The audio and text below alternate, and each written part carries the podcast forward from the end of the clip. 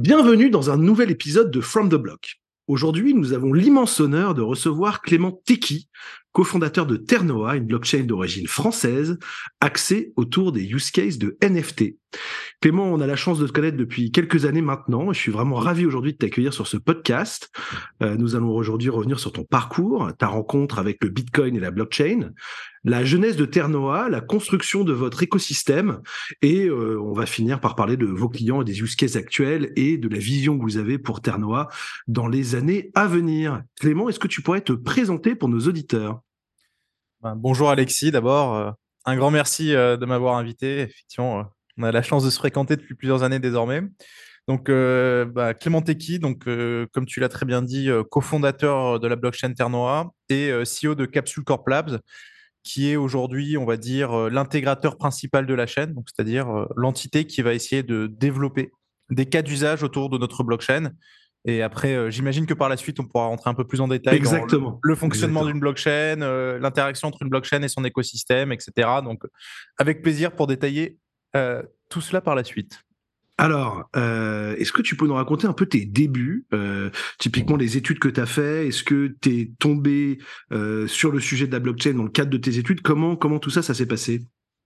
Alors, donc, moi, à l'origine, en fait, c'est j'ai une formation en, économie et finance. donc, et mathématiques aussi, pas mal d'économétrie, tout ça. Donc, euh, je me suis toujours en fait passionné pour les questions financières, fonctionnement du système bancaire et de la monnaie en général. Euh, sans doute parce que j'ai passé mon bac en 2008 et c'était l'époque où euh, on entendait beaucoup parler de la, crise financière, etc. Donc c'est vrai que c'était des concepts qui étaient quand même compliqués quand on avait 18 ans, la titrisation, etc. Donc on, voulait suivre l'actualité, mais on n'avait pas, avant dire, la, profondeur de connaissance pour l'appréhender totalement. Et et en fait, euh, j'ai fait mon premier stage professionnel et, euh, je verrai par la suite que c'était une sorte de, pied de nez ou paradoxe, on va dire, à la Banque de France euh, en tant que chercheur en mathématiques financières pour modélisation de crédit. Et je lisais pas mal de papiers de recherche autour de la monnaie, son origine, donc comment en fait, à travers aussi une pensée libertarienne, on arrive à avoir des théories autour de la monnaie concurrente, donc euh, pour une vraie concurrence des monnaies, par exemple de Hayek.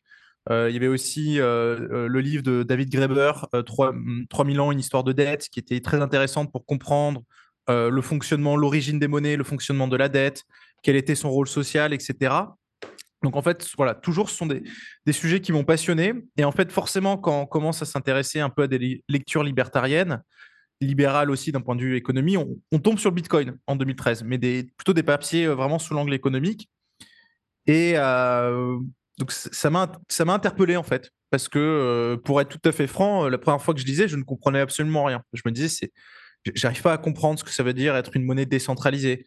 c'est quoi la différence avec une monnaie locale? Pourquoi on a besoin de décentralisation? Mais qu'est-ce que ça veut dire au fond la décentralisation et qu'est-ce que c'est que ces histoires de chaînes de blocs Donc voilà, donc c'était des sujets qui me paraissaient abstraits, donc j'ai essayé de creuser. Et, de manière ça, petite question, excuse-moi, mais tous ces papiers-là, c'était des papiers qui étaient écrits plutôt par des, des anglo-saxons ou euh, ça venait un peu partout? Il y avait de la rédaction de la littérature francophone sur le sujet aussi? Les, littératures francophones, pas mal sur des sites type Contrepoint. Il y avait, euh, je sais pas si tu connais. Euh, voilà, c'est des, presses, on va dire, euh, libérales, euh, audio et, lecture. Donc, il y avait pas mal d'articles dès 2013 qui parlaient du Bitcoin. Et après, forcément, sur des blogs, presse anglo-saxonne, dans des articles de recherche aussi d'université. Aussi, voilà, on essayait de, comprendre ce que ça voulait dire. Et mais c'est vrai que c'était quelque chose qui était assez ardu parce que bah, même il y avait le, white paper Bitcoin, mais finalement lorsqu'on le lit en 2013 sans plus d'explications, si tu veux, euh, c'est un peu comme lire un séparé les Zarathustra de Nietzsche. Euh, c'est quasiment méditatif, quoi. C'est et encore, Nietzsche, et encore Nietzsche écrit bien. Tu vois, il est plutôt littéraire comme philosophe. il est plutôt littéraire, mais, même pour comprendre tous les messages cachés, euh, s'imprégner du texte, voilà, c'est comme je le dis, quasiment méditatif. Et, et donc, donc, j'ai essayé de comprendre, j'ai essayé de, continuer aussi à comprendre le système de fonctionnement bancaire, etc. Et j'ai eu la chance, donc en 2016, d'intégrer, euh, enfin 2015, d'intégrer Accuracy, qui est un cabinet de conseil en finance généraliste, avec une grande spécialisation en modélisation bancaire notamment, donc euh, modélisation, euh, spécialisation que auquel j'ai participé pendant trois ans. Et en fait, au sein de ce cabinet qui est quand même, on va dire, assez entrepreneurial, qui laisse une bonne liberté aux consultants pour prendre des initiatives, j'ai pu cofonder en 2016 la practice blockchain, qui s'appelait pas encore Web3, pas encore cryptoactif. Mais ça s'appelait déjà blockchain. Ça s'appelait déjà blockchain et on parlait beaucoup de crypto-monnaie, même si aujourd'hui le terme est devenu désuet. Parce qu'on doit désormais parler de cryptoactifs. Mais... Et donc, j'ai pu cofonder cette practice et j'ai notamment pu coécrire le premier livre en français. Euh, Tout à fait, que vous trouvez ici. Voilà. voilà. Euh, Pour ceux qui regardent la vidéo. Blockchain vers de nouvelles chaînes de valeur.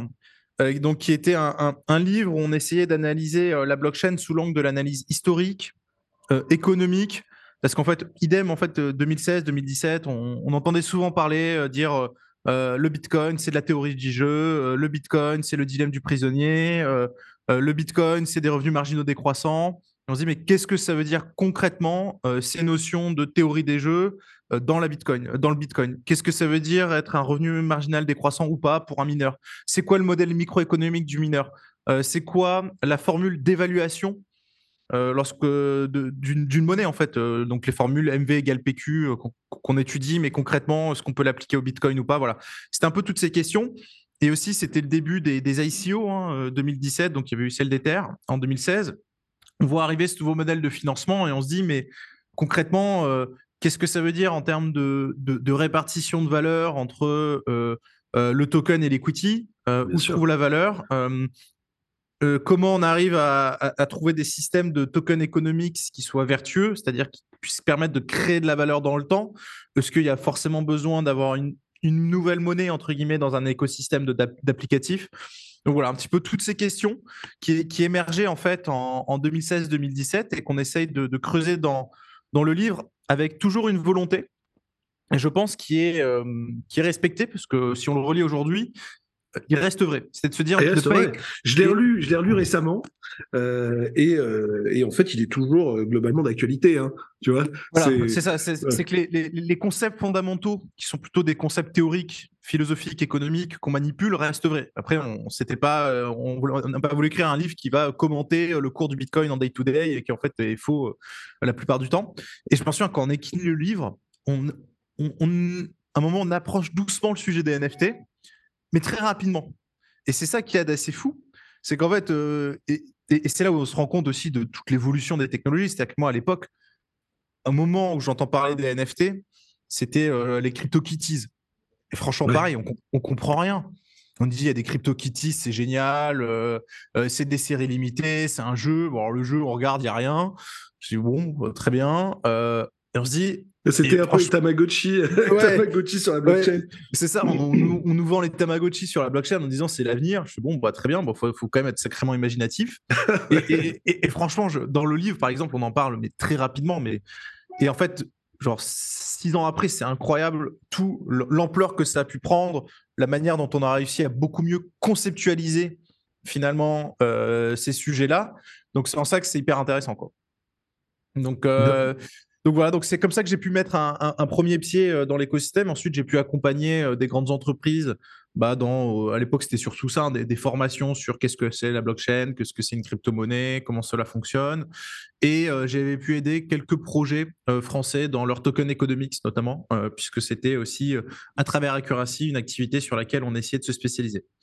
Ensuite, j'ai quitté Accuracy. Est-ce que tu peux peut-être, pour ceux qui savent pas, faire une petite mmh. parenthèse, mais qu'est-ce que c'est que les tokenomics? Parce que je crois qu'on n'en a jamais vraiment parlé. on en parle ah. souvent, mais on n'en a jamais vraiment parlé euh, dans le dans le podcast. Donc j'en profite de t'avoir si tu as fait des formations, mais pour pour euh, tu vois pour expliquer un peu ce que c'est. Alors euh, alors il y a la version grand public pour les tokens économiques. On va dire que c'est l'espèce de camembert qu'on observe pour savoir en fait on va émettre un token et on va dire bah, quelle est la répartition entre les euh, les, fonds de VC, euh, la public sales, donc c'est-à-dire euh, la partie qui va être allouée au public, la partie qui va être allouée au marketing, etc. Donc ça, mais finalement, bon, faire un camembert, je pense que c'est relativement simple. La vraie problématique quand on parle de token, token économique, selon moi, ça va être quels vont être les flux, c'est-à-dire quels vont être les flux entrants qui vont permettre de créer une pression acheteuse pour le token et quels vont être les flux sortants qui vont permettre aux personnes qui possèdent des tokens de les revendre. Donc l'idée, c'est de trouver un équilibre entre ces flux entrants et ces flux sortants pour garder dans le modèle économique une pression acheteuse constante. Je vais, prendre un exemple très simple. imaginons, je crée un manège dans Paris. et je décide d'avoir ma monnaie pour le manège, donc ça c'est le token. Donc j'ai des investisseurs qui vont dire bah, je vais te financer ton manège. Donc eux ils vont avoir un token et il faut que le token serve à quelque chose. Donc, il faut qu'il y ait... donc là, le flux, ça serait assez simple. Ça serait, bah, mettons maintenant, euh, pour pouvoir faire un tour de manège, c'est un token. Et le flux entrant, ça va être bah, toutes les personnes euh, qui vont aller vouloir utiliser le manège.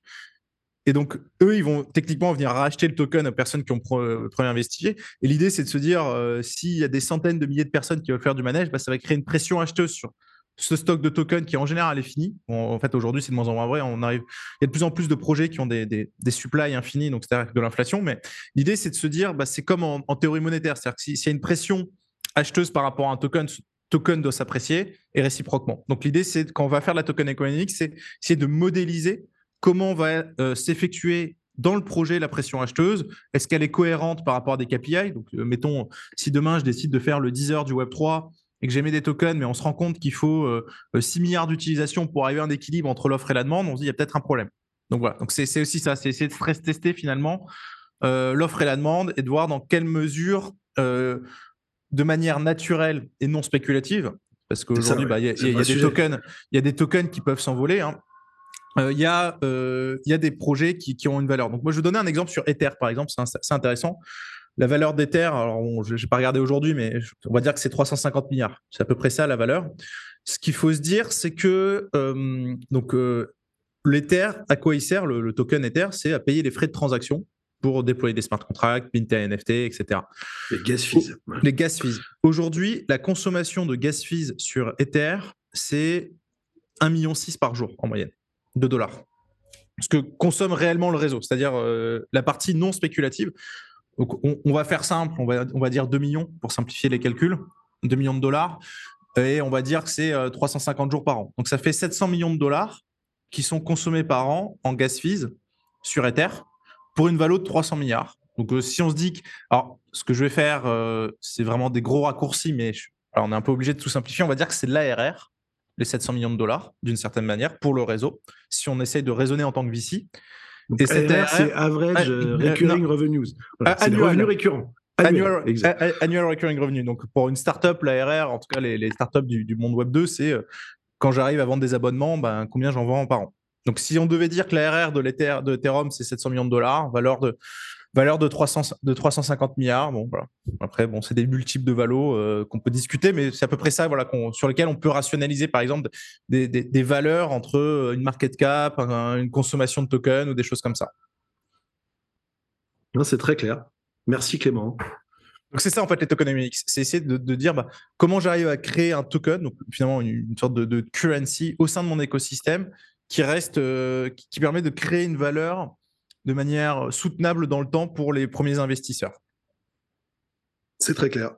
C'est très clair. Donc, tu étais chez Accuracy, tu euh, tu t'occupes de tokenomics. Exactement. Alors, alors, avant de faire Ternois, je fais un petit, un, petit, un petit stop chez Eleven, qui est un cabinet de conseil en stratégie, pour le coup, en spécialisé en, transformation digitale et euh, notamment en intelligence artificielle.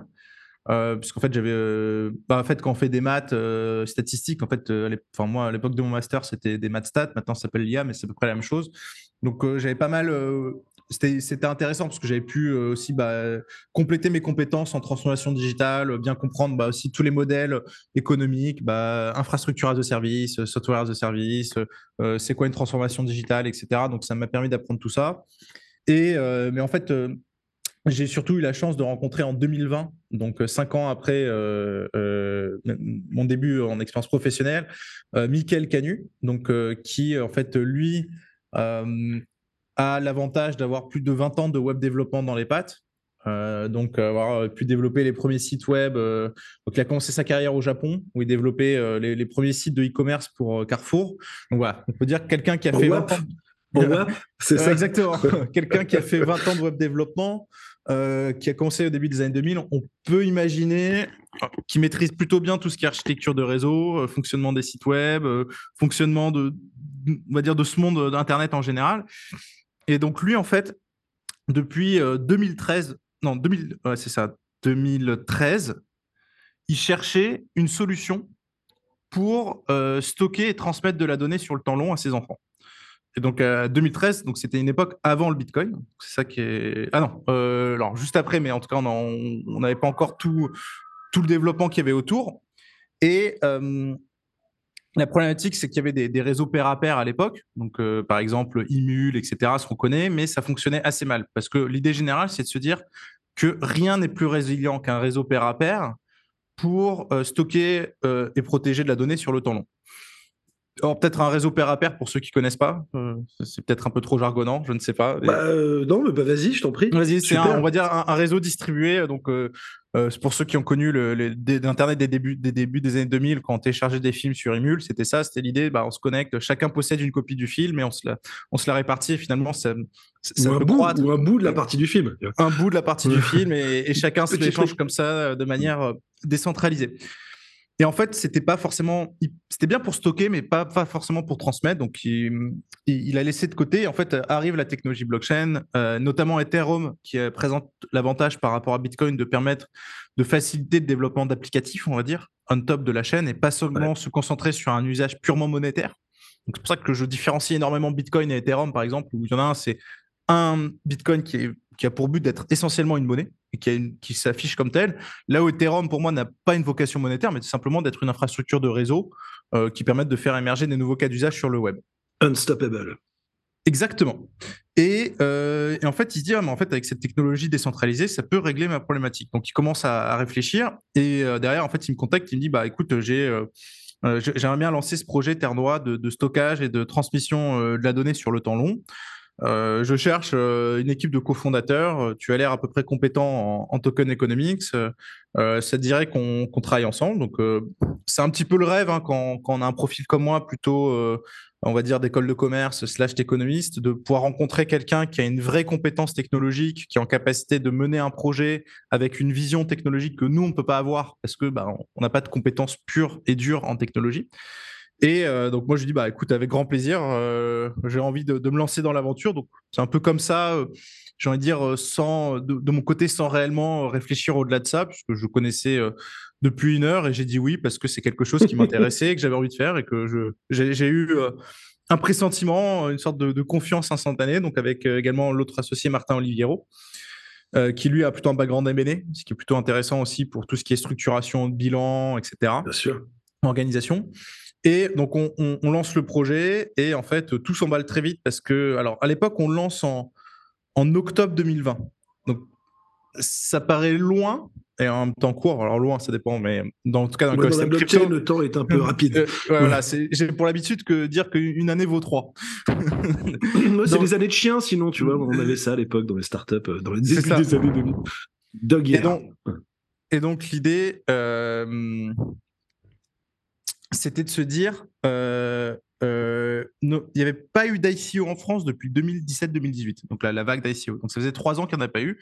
Il y avait quoi? Il y avait eu LGO, LGO Market. Qu'est-ce qu'il y a eu comme boîte qui avait, qui avait en, fait en, 2017-2018, il y avait eu euh, Napoléon X qui avait fait une ICO de 10 millions. Il y avait eu Peculium qui avait fait une ICO aussi. il y avait, comme tu dis, les Gorand, c'était ça, le Gorand. il y avait eu. Qu'est-ce qu'il y avait eu d'autre mais pas beaucoup de françaises. Hein, non, pas beaucoup de françaises, mais 3-4 quand même. Ouais. Hmm. Euh, il y avait eu e-exec, notamment. Bien sûr. Écosystème, qui étaient des gros ICO euh, qui sont toujours, euh, toujours bien vigoureux et bien en vie. Et donc, on relance un peu. Et donc, en octobre, on se dit bah, on va se financer sous forme d'ICO. Et on, à l'époque, j'en souviens quand j'en parlais aux, experts du marché, on regardait un peu, attends, mais tu veux faire une ICO, t'es sûr C'est un peu bizarre, ça marche plus. Mais là, on sortait de quelques années compliquées sur le marché. C'était, c'était même plus le bear market, c'était le iceberg market. c'était le frozen market. Le polar bear, polar bear market. Et donc là, et donc je dis bah oui, oui, écoute, euh, on va le faire. Euh, alors peut-être un peu inconscient, etc. Et en fait. Euh, tu vois, au début, c'était tout bête. Hein. On, a, on a essayé de rassembler un maximum de capitaux. Et en fait, euh, je sais pas, ça a pris. C'est un moment où le Bitcoin euh, commençait à reprendre aussi de la vigueur. Donc, on a eu un, time to market assez, euh, on va dire, opportun, où nous, on a lancé le projet deux mois avant la reprise du marché, le, le fort emballement. Et on a réussi à boucler euh, donc notre financement sous forme de token en hauteur de 4,5 millions de dollars sur Terre Noire. Donc ça, ça nous a permis ensuite de développer l'infrastructure blockchain Ternoa, de pouvoir lancer en fait bah, les travaux finalement. Bien sûr. Et, derrière, en fait, on a fondé Capsule Corp Labs un an et demi après, sur lequel on a fait une levée de fonds en equity de 8 millions de dollars à peu près. Euh, avec euh, des investisseurs, donc notamment Omnes Capital, euh, qui est aujourd'hui le, plus grand fonds VC français deep tech, et donc qui a cru en nous, dans la technologie Ternois en tant qu'infrastructure de réseau, etc. Donc voilà un petit peu l'aventure sur la partie financement. Et si tu veux, maintenant qu'on a parlé de la vision, je peux te donner un peu le, comment le, produit a pu évoluer, comment on a pu se l'approprier au fur et à mesure du temps. Donc, Bien sûr, parce que là, tu as parlé de la promesse initiale qui était d'avoir une solution de stockage sur le temps long. Mais ça, en fait, est-ce que vous avez déjà levé de l'argent sur cette promesse-là? Et qu'est-ce que c'est devenu en fait avec le temps? Alors, qu'est-ce que c'est venu avec le temps? Alors aujourd'hui, donc effectivement, euh, nous, c'était la promesse initiale. Aujourd'hui, elle est entièrement délivrée. Donc Ternois, c'est une blockchain qui permet de stocker. Et juste, juste, excuse-moi, mais alors pourquoi c'est important en fait d'avoir une solution qui te permet de stocker des informations dans le temps? Parce que, alors, ça, c'est un sujet, on verra sur la partie client, mais qui pour moi est fondamental. C'est-à-dire que euh, si on essaye de réfléchir aujourd'hui sur la manière euh, dont on interagit avec le monde euh, en tant qu'humain, c'est une interaction qui se fait de plus en plus dans le monde digital. Là, tu vois, en ce moment, on se parle, on est dans le monde digital. Et lorsqu'on va travailler, on est dans le monde digital. Lorsqu'on va jouer aux jeux vidéo, on est dans le monde digital. Quand on est sur des réseaux sociaux, on est dans un monde digital. Ce monde digital, il faut comprendre que c'est un monde dans lequel on laisse des traces. Euh, des traces euh, de, des cookies, par exemple, des cookies, de tout, euh, mais également aussi d'un endroit où on stocke de plus en plus de données sur nos vies à travers des photos, des vidéos, mais également aussi, ah bah, depuis l'apparition des, des cryptocurrencies, cryptoactifs, il y a aussi un patrimoine financier. Donc en fait, on se rend compte qu'en tant qu'humain qui laisse des traces dans ce monde, on charrie de plus en plus une sorte de quantité de données sur nous ce qui est assez récent dans l'histoire euh, finalement occidentale euh, et même du monde. C'est en fait tout ça n'a que 20 ans, là où euh, le, monde a plusieurs milliers d'années. Et depuis 20 ans, on, stocke toutes ces données et on ne sait pas quoi en faire. Et on se dit, en fait, aujourd'hui, à date, il n'y a aucune solution de stockage et de transmission de données sur le temps long. Et quand je parle de temps long, c'est 50, 60, 100, 150 ans. Et quid finalement de toutes ces traces qu'on laisse? Et grâce à la blockchain, grâce à la décentralisation, on a la possibilité euh, d'avoir euh, une solution qui rend pérenne dans le temps le stockage de la donnée et sa transmission euh, grâce notamment à tous les protocoles qu'on a pu inventer sur Terre Noire. Donc pourquoi la décentralisation, c'est plus résilient? Bah, En fait, on revient au fonctionnement des réseaux pair à pair dont on parlait au début. L'idée, c'est de se dire que si une donnée est stockée par plusieurs dizaines, voire centaines de nœuds, voire milliers à terme, bah forcément, donc c'est-à-dire que c'est des copies de cette donnée qui sont stockées, bah c'est beaucoup plus dur de supprimer ce réseau parce qu'il faudrait supprimer l'entièreté des deux. Donc c'est ça qui rend la chose plus résiliente. Et derrière, c'est aussi l'invention d'un modèle économique où on va être en capacité de rémunérer les personnes qui contribuent à ce réseau à travers des systèmes de reward et à travers la token economics. Donc c'est en fait c'est vraiment ça qui est à mon sens très intéressant. Ouais, versus aujourd'hui, toutes nos données qui sont sur le cloud, qui dépendent de providers privés, et on ne sait jamais si dans 10 ans, 15 ans, 20 ans, 50 ans, ces providers seront encore là, etc., euh, etc. Donc on a toujours un risque. Et puis cette donnée peut être effacée aussi Donc de leur serveur. en, fait, il y a plein de risques dont on conscientise pas. C'est que non seulement, alors euh, les données peuvent être, euh, alors les sociétés peuvent faire faillite. Alors j'ai envie de dire que de tous les risques, c'est le risque le plus faible. C'est-à-dire que Google, Amazon, aujourd'hui, c'est des sociétés qui ont statistiquement peu de chances de faire faillite finalement. Euh, en tout cas, dans les 10-15 prochaines années. Dans les 10-15 prochaines années, ça paraît assez peu probable. Ça devrait bien se passer. Vu, les montagnes de cash qu'ils ont, pu, euh, qu'ils ont pu avoir. En revanche, il y a, comme tu l'as dit, la, possibilité que, par contre, un jour, euh, bah, surtout dans un contexte géopolitique de plus en plus tendu, on dise bah, attends, bon, bah, ce pays-là, toutes les données, on va les supprimer. Ça, c'est possible ou euh, cette personne qui est assimilée à tel groupe, je ne sais pas quoi, on peut décider de forcer l'ouverture des données, les récupérer et bloquer l'accès à leur compte. Donc en fait, à partir du moment où on dépend de d'entités centralisées, qui plus est américaines, euh, pour gérer nos données, bah en fait, on est un peu pieds et poings liés à, euh, à, ces acteurs-là.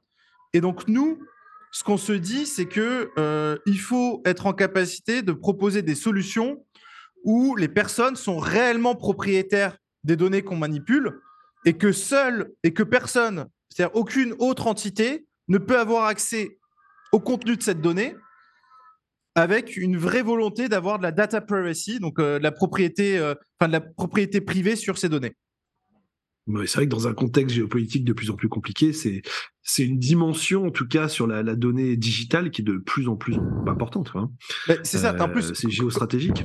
Bah, exactement. C'est même fou de se dire que dans un monde qui est de plus en plus digital, le septième ou huitième continent, selon, euh, que septième continent, c'est on va dire c'est les océans, huitième continent euh, Internet, je je sais plus exactement après avec l'espace, etc. Mais en tout cas dans ce continent-là, l'Europe et la France en particulier, on est complètement à poil on n'a aucun. Enfin, bon, on a un peu OVH en France, donc. Mais on n'a pas de grands champions. On n'a pas de grands champions et on accepte d'être complètement inféodé aux États-Unis et de se dire on dépend de leur infrastructure de réseau qui ont été sous-investies en Europe depuis les années depuis les années 90 pour stocker toutes ces données qui constituent des traces digitales, comme je le disais en introduction.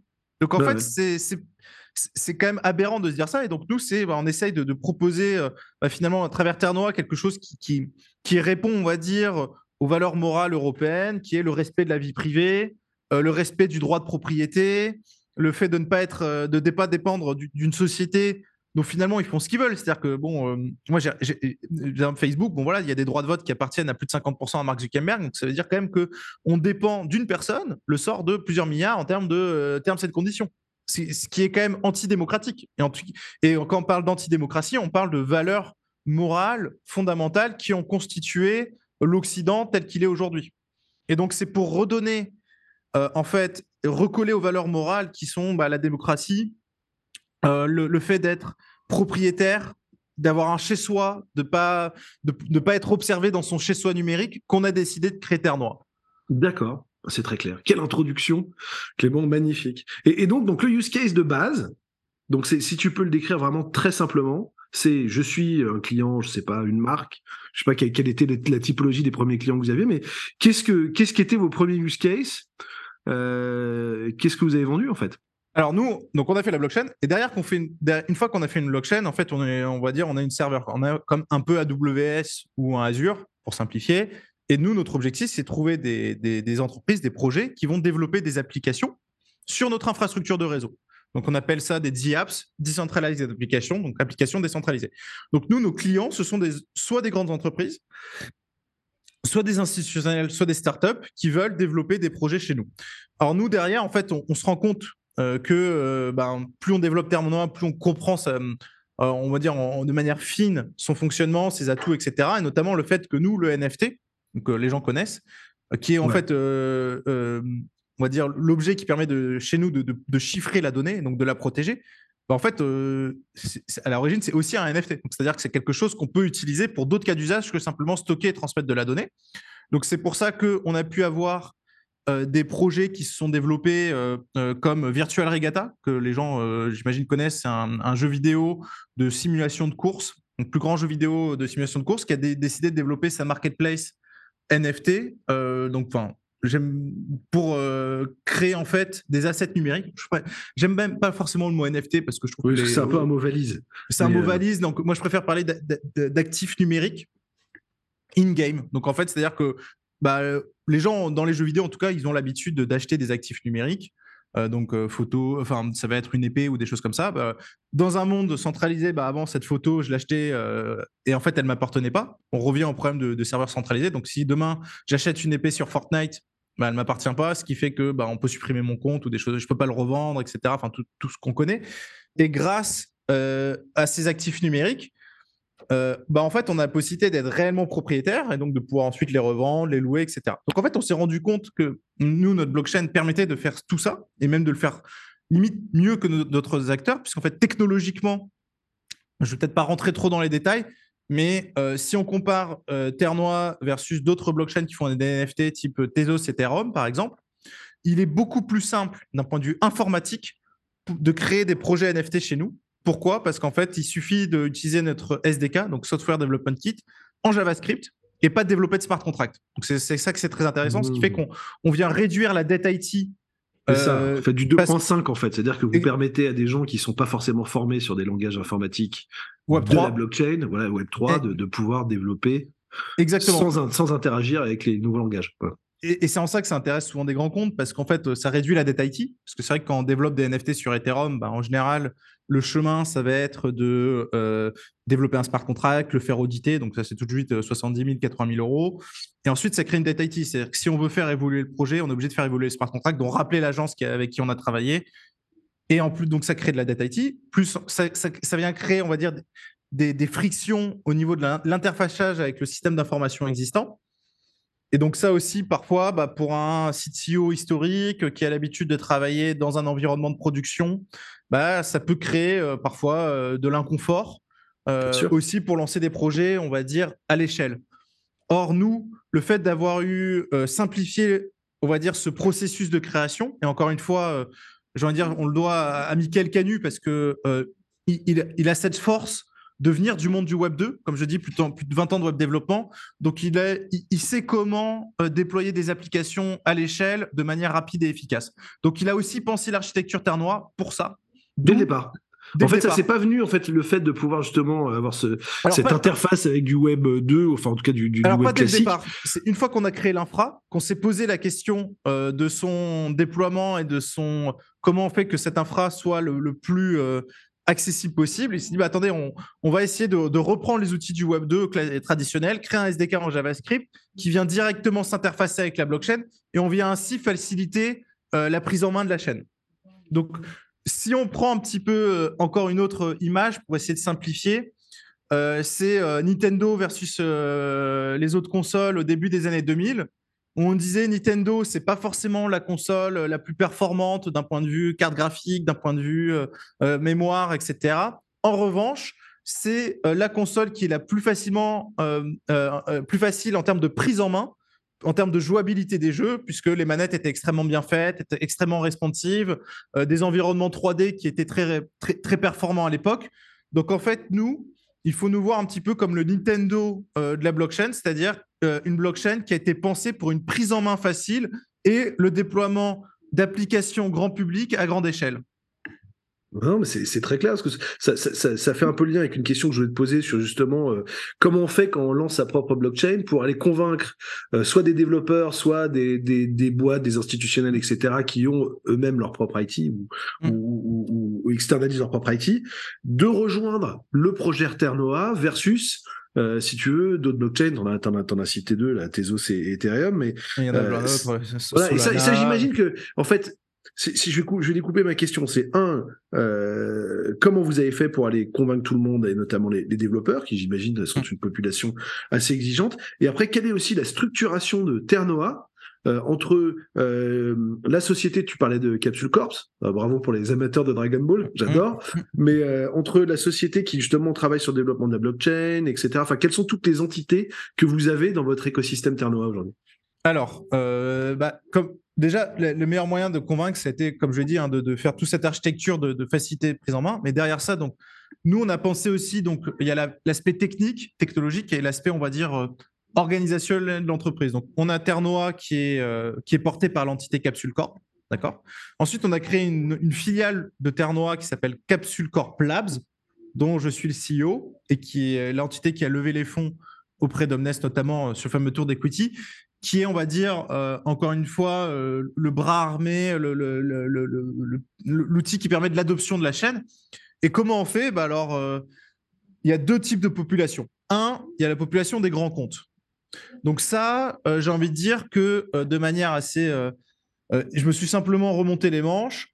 j'ai de la chance, c'est que j'ai fait plus de six ans de conseil en, finance et stratégie, donc dans des très grands cabinets, donc avec cette, on va dire, habitus d'aller communiquer avec des, COMEX, des C-level de groupes de CAC 40. Donc ça, demande toujours, on va dire, une certaine manière de, de, fonctionner en termes de faire du business. Et donc, en fait, je suis venu avec les codes du conseil en stratégie dans le monde du Web3 pour aller proposer euh, du conseil en stratégie, transformation digitale Web3. Donc j'essaye de faire un peu un pont entre les deux. Donc ça, c'est une manière d'aller, euh, on va dire, créer une relation de confiance avec une grande entreprise, lui montrer qu'on peut trouver des cas d'usage innovants, toujours aussi en essayant de, lutter contre ah bon, on va faire plein d'argent en faisant de la spéculation et en faisant des NFT. Et après, derrière, c'est un incendie et c'est pas grave si on a brûlé toute la terre. c'est politique de la terre brûlée. Non, nous, c'est un discours d'assurance, de réassurance sur bah non, on fait pas des objets spéculatifs. On parle de NFT utilitaires, on parle d'actifs numériques, on parle de tokenisation, on parle de tendance long terme, d'infrastructure réseau de demain, de propriété digitale. Donc voilà. Donc nous, on a une approche finalement qui, vient un petit peu de être orthogonale à toute cette spéculation folle euh, qui peut y avoir parfois dans, le Web 3.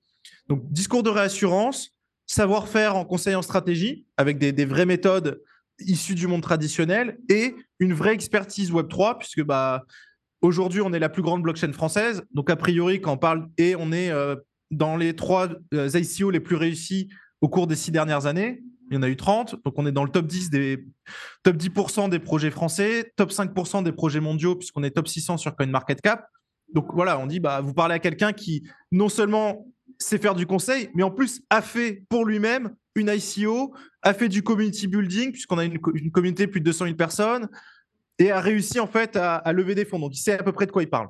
Donc, c'est en fait, c'est grâce à cette approche qu'on arrive à convaincre des grands comptes de ensuite travailler avec nous pour le déploiement sur Terre Noire en leur expliquant les atouts. Et après, bah, tu connais, hein, c'est du snowball effect. C'est-à-dire qu'une fois que tu as euh, deux, trois grands noms qui te font confiance, ça rassure les autres. Et c'est vrai que pour ça, euh, je dois notamment remercier les notaires de France euh, qui nous ont fait tout de suite confiance, notamment à travers l'engagement sans faille de Gwendal Texier, qui nous a, avec qui je travaille depuis plus de trois ans pour le développement d'une application, mais on pourra en parler un peu plus par la suite. Donc, je, pense que c'est ça qui fait que, euh, au-delà des aspects bah, purement euh, facilité de prise en main, pas de data IT, et parfois un argument qui fonctionne aussi, euh, souveraineté numérique, même si je dois l'avouer que c'est pas forcément, c'est pas forcément celui qui, qui, qui, fait le plus mouche parce que j'ai pas envie d'être choisi parce que je suis français, mais simplement parce que je suis au moins aussi bon que les autres. Donc, euh, donc c'est ça. Et après, il y a l'aspect euh, startup, donc c'est-à-dire euh, accompagner des startups à venir construire sur notre écosystème. Et donc là, j'ai envie de dire qu'aujourd'hui, c'est essentiellement sur l'intuitu personnel qu'on y arrive.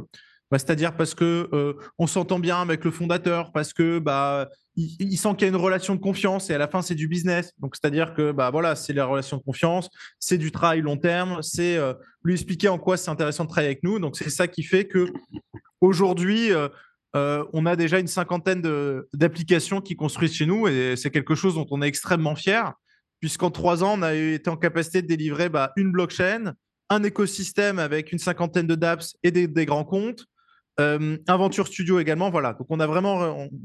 J'ai envie de dire que le secret, euh, c'est juste de ne pas s'arrêter de travailler, quoi, et 7-7 euh, sans prendre de vacances. Magnifique, mais tu as l'air très en forme pour quelqu'un qui prend pas beaucoup de vacances. Mais euh, juste, j'ai pas, enfin, ça m'amène plein de questions. Ce que tu me racontes, c'est un, qu'est-ce que ça veut dire quand même d'être français finalement? Dans ce milieu de la blockchain où finalement tout est global by design dès le départ, parce qu'on est sur, euh, bah, il n'y a pas vraiment, on va dire, de, de, de, serveurs qui sont dans un pays donné. Alors peut-être, euh, peut-être que vous avez plus de nœuds chez vous enfin, en France qu'ailleurs. Mais qu'est-ce que ça veut dire être français dans la blockchain? Alors pour moi, être français dans la blockchain, c'est pas si différent que qu'est-ce que c'est être une entreprise française bah déjà, c'est avoir son siège social en France. Donc nous, Ternoa, qui est encore une fois, Ternoa, c'est le nom commercial, le nom juridique, c'est Capsule Corp. C'est une entreprise enregistrée en France. Ce qui fait, très concrètement, qu'est-ce que ça veut dire? C'est comment l'ICO, bah, en fait, on paye de la TVA sur la vente de tokens. D'accord. Voilà, c'est euh, bah, avoir un compte de résultat avec euh, bah, de l'impôt sur les sociétés qui participent au financement de l'État-providence. Donc en fait, être français, c'est avant tout payer ses impôts en France.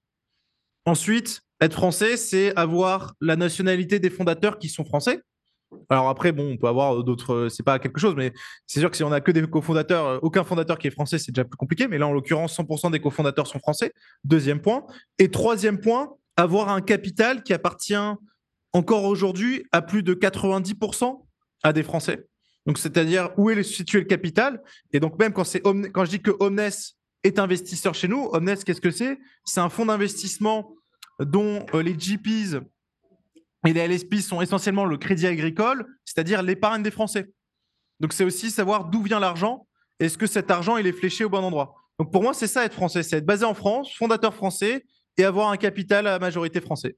Et du coup, les clients que vous avez sont aussi, j'imagine, euh, ou même les, développeurs hein, qui développent des applications décentralisées, des dApps, sont aussi principalement français aujourd'hui ou, bah non, justement, ça commence à s'internationaliser? Alors non, justement, alors c'est pas, c'est, j'ai l'habitude de dire, il nous faut des racines et des ailes. Donc des racines, c'est ce que je viens de dire, et des ailes, c'est s'internationaliser parce qu'on peut pas devenir simplement, on peut pas être que sur le marché français. Quoique, hein, j'ai envie de dire, déjà, si on arrive à signer tous les grands, tous les grands, tout le CAC 40 euh, ça nous laisse quand même 3 ans, 3, 5, 6 ans de, chiffre d'affaires assez intéressant devant nous. Donc, c'est pas non plus. Euh, il y a quand même une profondeur de marché. Mais au-delà de ça, euh, en fait, non, tout de suite, très tôt, on a pensé à l'internationalisation. Donc, donc Michael Canu, donc, fondateur, est, est, parti s'installer à Dubaï très tôt dans la vie du projet, puisque aujourd'hui, ça reste le hub international de la crypto où se rencontrent des fonds de venture capital, des entrepreneurs de l'écosystème et des key opinion leaders qui, bah, voilà, qui, qui, permettent de faire émerger cet écosystème extrêmement dynamique. Donc, ça nous a permis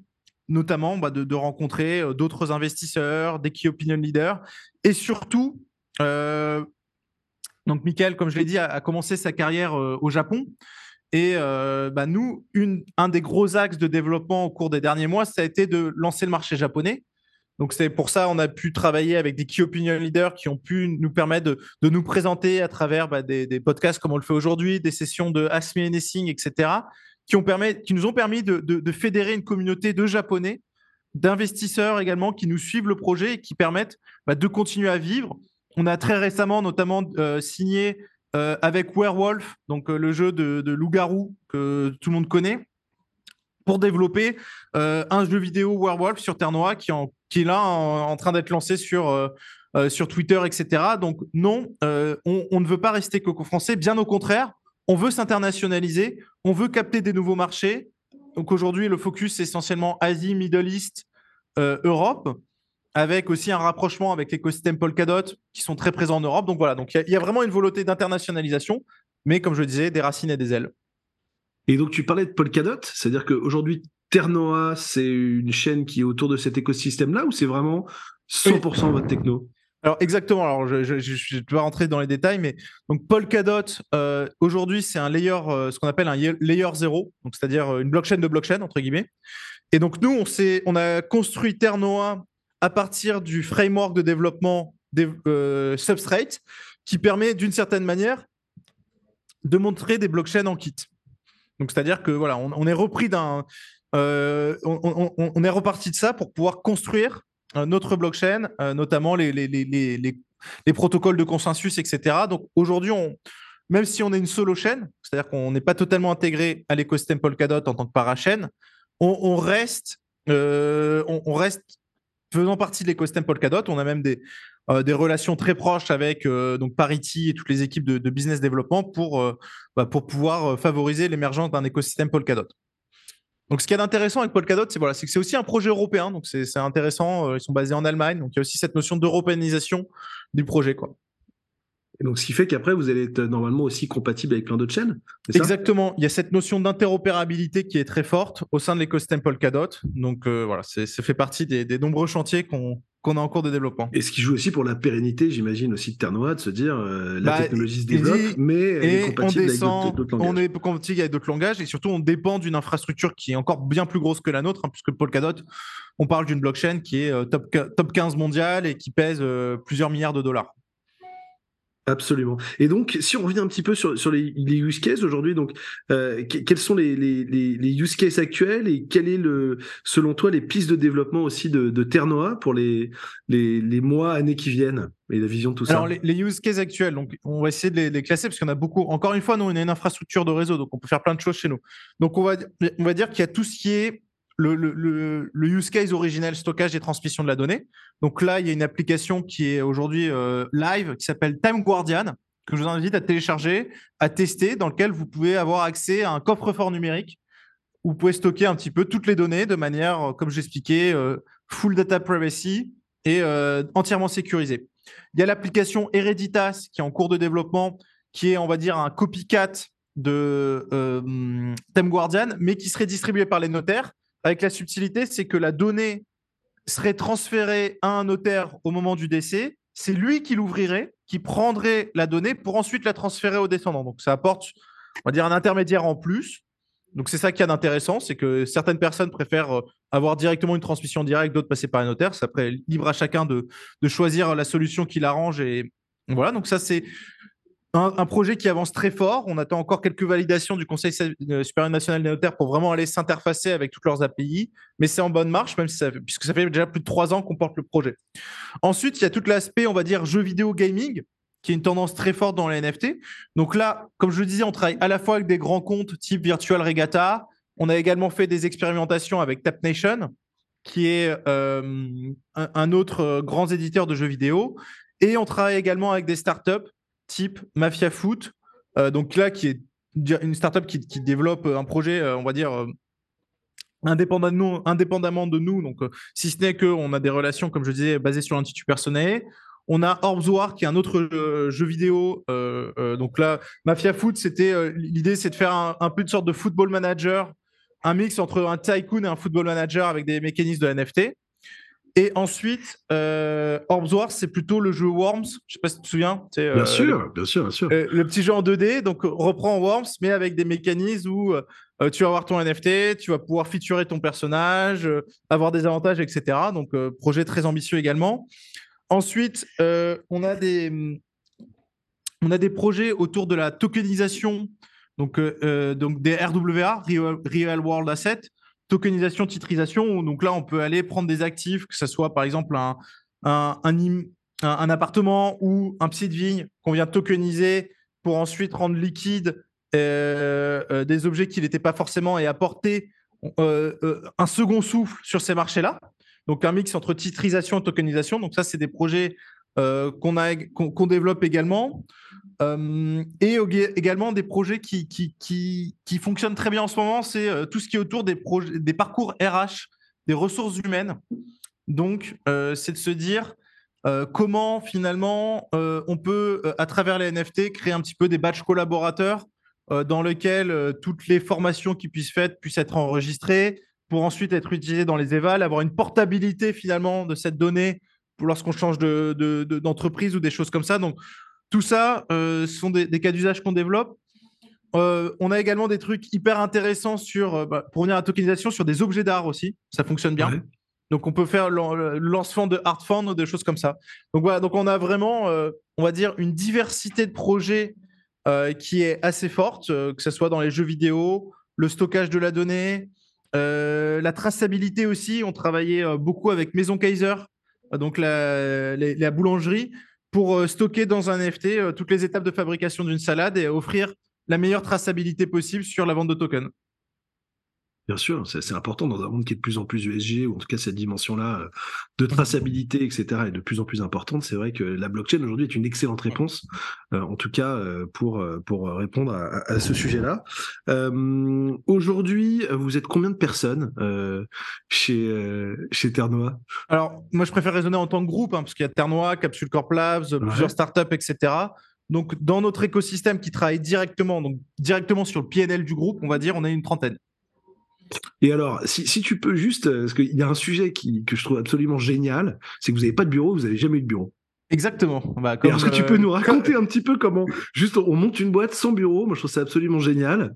Euh, je rencontre pas tous les jours des boîtes qui que, où il n'y a pas de bureau dès le départ. Si tu peux nous raconter un peu la, jeunesse de ça, c'est super. Alors déjà, juste avant, d'un point de vue financier, c'est extrêmement intéressant parce qu'il faut savoir qu'un poste à Paris, c'est à peu près 1200 euros en moyenne par mois, par personne. Euh, on a calculé, on a économisé 1,5 million en trois ans, entre 1,5 million et 2 millions de loyers sur une levée de fonds. Euh, et nous, on a rassemblé 15 millions de capitaux en trois ans. Donc en fait, c'est énorme. 1,5 million sur 15 millions, mais c'est monstrueux. C'est-à-dire que c'est beaucoup de cash, 1,5 million pour une startup, d'économiser juste en tétrail. Donc déjà, il y a quand même un enjeu économique, mais surtout, il y a un enjeu euh, bien-être, je trouve, qui est très important puisqu'en fait, euh, bon, bah, d'une part, ça permet d'avoir une organisation décentralisée, donc d'avoir des ressources qui sont basées partout en France, en province, mais aussi à l'international. Donc, c'est-à-dire que nous, euh, euh, l'essentiel de notre partie technologique, donc vraiment développeur, est basé en Inde, notamment, parce que c'est là où sont les meilleurs éléments. Et finalement, se dire, bah, marginalement, l'avantage qu'on est entièrement en télétravail, c'est que l'intégration euh, d'une unité euh, de production supplémentaire, elle a aucun impact sur l'organisation. parce que bah, et donc c'est ça que donc ce qui nous permet nous de pouvoir avoir des profils internationaux ou des produits français de manière on va dire interchangeable. Donc ça c'est hyper intéressant et pour les donc ça c'est côté de l'entreprise en quoi c'est je trouve que c'est hyper stimulant. Côté management, bah, ça nous oblige à être dans un fonctionnement basé sur la confiance, basé sur la responsabilité de chacun. Et moi, en tant que bah, libertarien, donner de l'autonomie aux personnes, c'est quelque chose qui euh, est complètement en adéquation avec mes valeurs morales. Et enfin, pour les personnes, bah, c'est de se dire, il y a aussi de l'arbitrage d'immobilier, c'est-à-dire qu'à salaire équivalent, euh, bah, je, peux, euh, je peux habiter en province, je peux habiter dans des endroits qui sont moins chers. Donc, pour les, juniors ou des salaires parfois débutants, ça peut être aussi une vraie opportunité de gain de pouvoir d'achat, mais pas que, pas que pour les juniors, pour aussi, bah, je sais par exemple que notre directrice financière, euh, bah, elle, a, des enfants, donc ça lui permet aussi de se dire bah, j'habite en province dans une maison. Euh, elle nous a demandé dans son emploi du temps de pas trop être dérangée entre 16h30 et 18h parce que c'est le moment où elle va chercher ses enfants, s'en occupe, etc. Donc ça permet d'avoir un meilleur équilibre vie professionnelle, vie privée. Je sais qu'aussi qu'on a des développeurs qui habitent à Biarritz euh, et qui aiment bien aller profiter de la pause déj pour aller faire un petit coup de surf pendant une heure et demie. Et c'est vrai que ça, vide complètement le cerveau et derrière, on est beaucoup plus efficace pour travailler. Donc, cette organisation full télétravail, je trouve qu'elle donne beaucoup plus d'autonomie aux personnes, apporte beaucoup plus de, bonheur, même si c'est vrai que ça marche pas à tous les coups. Euh, il y a des personnes, euh, il y a des profils qui n'aiment moins. Alors, euh, pour caricaturer, c'est vrai qu'on a remarqué que les personnes, enfin, les, les, hommes célibataires entre 27 et 35 ans à Paris, ils aiment pas trop le télétravail parce que, bah, en général, euh, ils veulent plutôt euh, bah, le, le, le, travail, c'est aussi un lieu de sociabilité. Bien sûr. Donc, donc euh, c'est sûr qu'on habite 35-40 mètres carrés, qu'on reste toute la journée derrière un ordi, qu'on parle à personne, c'est pas forcément. ça peut rendre un peu fou. Ouais. Ça peut rendre un peu fou. Mais voilà, moi j'ai de la chance d'avoir par exemple une petite fille et le fait d'être à la maison, par rapport à une vie de cadre parisien standard, on part à 8h30 de chez soi et qu'on revient à 20h30 et que concrètement on n'a jamais vu ses enfants de la journée, bah, le fait d'être à la maison, de pouvoir profiter des différentes interstices entre deux calls pour pouvoir passer du temps avec elle, euh, de pouvoir être là pour rassurer si besoin, etc., je trouve que ça apporte un vrai confort mental également. Ouais, j'imagine. J'imagine. Non, non, c'est assez incroyable. Et tu penses que ce modèle-là est scalable euh, à l'infini ou euh, ça bah, marche justement pour des structures de, tu vois, des petites structures? Alors, je, pense que c'est. Euh, bah, nous, on peut se scaler, euh, je pense, euh, de manière assez importante. Enfin, ce que je disais, hein, l'intégration d'une unité de production supplémentaire, elle, est, elle a un coût marginal nul, en fait. Parce que bah, il suffit de se brancher au GitHub. comme tu dis, il n'y a pas que le coût, en fait. Il n'y a pas que le coût. À un moment donné, c'est aussi. Quand tu commences à avoir des boîtes de 500, 1000 personnes, 1500 personnes. je, pense que ça reste possible, dans, en tout cas dans la tech. C'est-à-dire que dans des boîtes qui sont entièrement digitalisées, après, c'est vrai que les gens nous demandent de, temps en temps, voilà, euh, c'est aussi à nous de, faire des efforts de, communication, de transparence. Mais j'ai quand même l'impression que c'est quelque chose qui est fonctionnel pour des grandes entreprises, des grandes organisations. Quand, en fait, je, pense que le plus dur, c'est de partir d'une organisation où les gens étaient en, pas en télétravail et de se transformer. Mais quand nativement, la culture d'entreprise, c'est le télétravail, bah, c'est plus simple parce que déjà, les gens, quand ils viennent, ils savent pourquoi ils viennent. Et pas de surprise, c'est 100% télétravail. Deuxièmement, euh, nous, bah, en tant que manager, bah, depuis toujours, on s'est construit dans ce contexte-là. Donc, on, sait faire, on a appris des méthodes de, management différenciantes, des outils de travail différenciants, des best practices aussi. Donc, voilà, donc c'est aussi un apprentissage réciproque. Et, en tout cas, moi, je, pense qu'on est largement en capacité de scaler à euh, plusieurs centaines de personnes, euh, s'il le faut, en full remote. C'est formidable, bah, bravo en tout cas d'avoir lancé cette initiative. Juste dernière question, euh, j'ai vu récemment que vous avez signé un partenariat avec Exaion. Exactement. Euh, est-ce que tu peux nous en dire un peu plus? Bah, on est très fiers de ce partenariat, puisqu'en fait, Exaion, pour ceux qui ne connaissent pas, c'est euh, la filiale d'EDF qui est spécialisée dans l'exploitation de nœuds blockchain, donc Bitcoin, Ethereum notamment. Euh, en ayant une il faut promesse. Pas de Bitcoin, hein. Ils font pas de Bitcoin. Ah oui, non, pas de Bitcoin. oui, c'est vrai, tu as raison. Ils font pas de Bitcoin, mais euh, ils font Tezos, ils font Ethereum, parce qu'il y a un angle RSE qui est très fort, qui est de se dire on va fournir de l'énergie euh, verte pour pouvoir sécuriser des, des, des, blockchains. Et donc nous, ben, on est très heureux parce qu'en fait, ils viennent opérer des nœuds et sécuriser le réseau ternois avec un acteur institutionnel comme Exaion, donc ce qui participe également à notre institutionnalisation. Absolument. Euh, allez, bah, avant, avant la fin, parce que l'heure tourne. Est-ce que tu fait déjà une heure. Désolé, je suis bavard. non, non, mais tu rigoles, tu rigoles. Mais euh, non, pour, pour finir, pour tous nous, alors, pour ceux qui ne l'ont pas vu, je le remets. Hein, euh, ce super livre qui est toujours vraiment très d'actualité. Mais est-ce que tu as parlé de, as parlé d'un site que tu lisais au début, mais est-ce que tu aurais d'autres lectures, blogs, etc. à recommander peut-être à, à, nos auditeurs qui veulent en savoir un peu plus sur justement bah, la blockchain, NFT, etc. Euh, alors moi, c'est vrai que je, prends beaucoup d'informations sur Twitter, pour être franc, où en fait le but c'est de suivre les entrepreneurs euh, type Vitalik, etc., qui peuvent mettre des liens vers leur propre blog, etc. Donc euh, moi, c'est vrai qu'aujourd'hui, c'est principalement Twitter et en, suivant quelques chefs d'entreprise clés du secteur ou les médiums de ces chefs d'entreprise qu'on a une très bonne partie de l'information. Ok.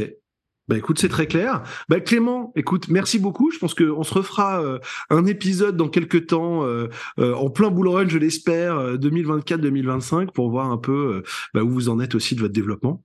Mm. Et, et je te remercie beaucoup. Merci à toi, merci Alexis, très bonne fin de journée.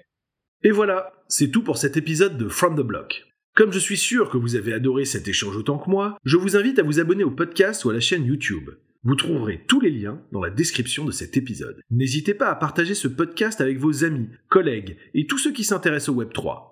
Votre soutien nous aide à continuer à produire du contenu de qualité et à faire connaître les voix influentes de l'industrie. Restez connectés, car de nombreux épisodes passionnants sont à venir. Merci d'avoir écouté From the Block.